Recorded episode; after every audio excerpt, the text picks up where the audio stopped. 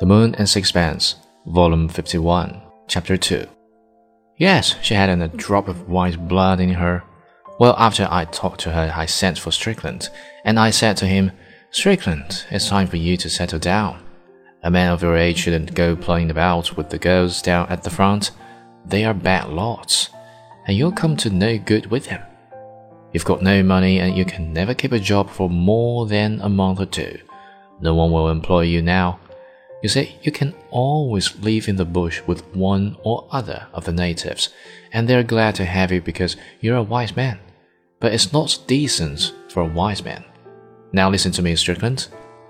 Tiare mingled French with English in her conversation, for she used both languages with equal facility.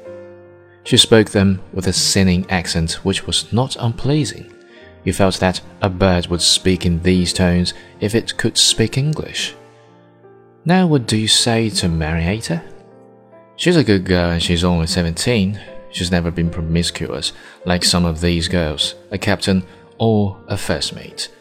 Yes, but she's never been touched by a native.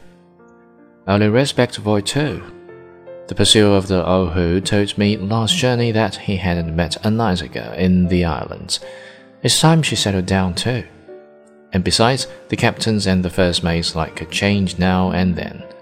I don't keep my girl too long. She has a bit of property down by Taravao, just before you come to the peninsula, and with copra at the price it is now, you could live quite comfortably. There is a house, and you'd have all the time you wanted for painting. What do you say to it? Tiare paused to take breath.